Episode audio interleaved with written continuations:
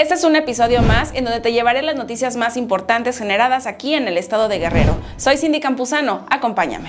Al comparecer ante el Pleno del Congreso del Estado con motivo del informe de gobierno, la secretaria de Salud Estatal, Aide Ibares Castro, destacó que durante el primer año de la administración de la gobernadora Evelyn Salgado Pineda se han sentado las bases de la transformación del sistema de salud en beneficio de más de 3.600.000 guerrerenses que hacen uso de los servicios públicos en Guerrero y afirmó también que las preguntas de los legisladores evalúan un año de gobierno y la crítica es valiosa y constructiva.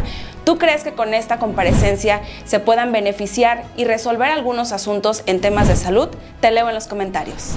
Durante la ceremonia por la conmemoración del 197 aniversario del Día de la Armada de México, la gobernadora Evelyn Salgado Pineda agradeció y reconoció a nombre del pueblo de Guerrero la labor que se realiza en esta institución, la cual se ha consolidado como uno de los principales pilares de la nación, contribuyendo así en la defensa de la soberanía nacional y la construcción de un país más seguro. En las instalaciones de la décima segunda de Región Naval, la mandataria estatal recordó la hazaña que dio origen a la Armada de México y que se traduce en una referencia de éxito y de orgullo en la defensa de la soberanía de los mares mexicanos. A la par, expresó su reconocimiento a las mujeres y los hombres que patrióticamente forman parte de esta institución, quienes han apoyado a la población en los momentos más difíciles, en los desastres naturales y en la atención a los temas de seguridad, siempre del lado del pueblo, siempre con patriotismo, con entrega y con honor ¿Tú qué opinas de estos eventos? Te lo en los comentarios.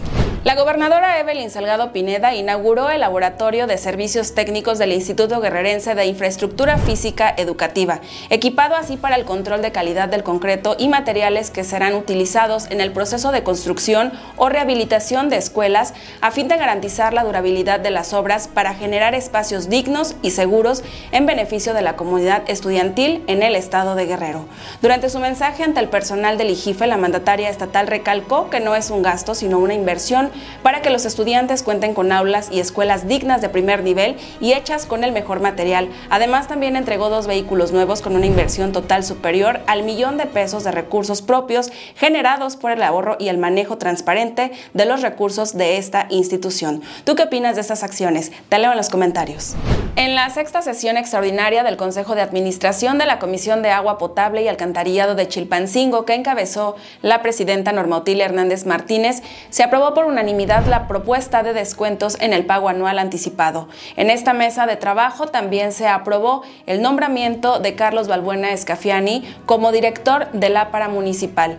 Sobre la campaña de descuentos se informó que todo ciudadano que realice su pago anticipado durante este año recibirá un descuento de mes y medio en el servicio de agua. El ciudadano que se acerque a pagar la anualidad en lo que resta de noviembre y durante diciembre solo se le cobrarán 10 meses y medio y en reconocimiento a su puntualidad.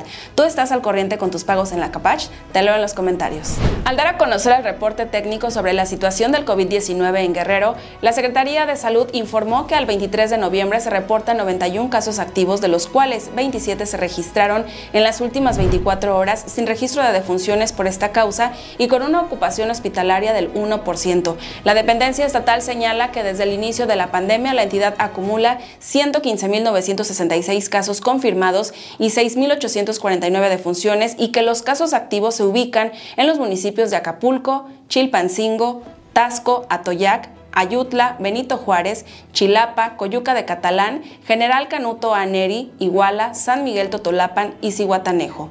Asimismo, reiteró su llamado a los guerrerenses a mantener las medidas preventivas para contener el avance de la pandemia, entre ellas el uso del cubrebocas, sana distancia de 1.5 metros, lavado de manos constante con agua y jabón o desinfección con alcohol en gel al 70% y evitar acudir a lugares de alta concentración de personas. Tú sigues con los cuidados para evitar el COVID? Te leo en los comentarios. Este fue el episodio número 6 con las noticias más importantes generadas aquí en el estado de Guerrero. Soy Cindy Campuzano, te invito para que me sigas a través de mis redes sociales en campuzano-cindy y también a través de holaguerrero.mx. Y si quieres tener más información detallada, te invito a visitar nuestro blog digital en donde tenemos más de 30 mil lectores mensuales. Nos vemos en el siguiente episodio.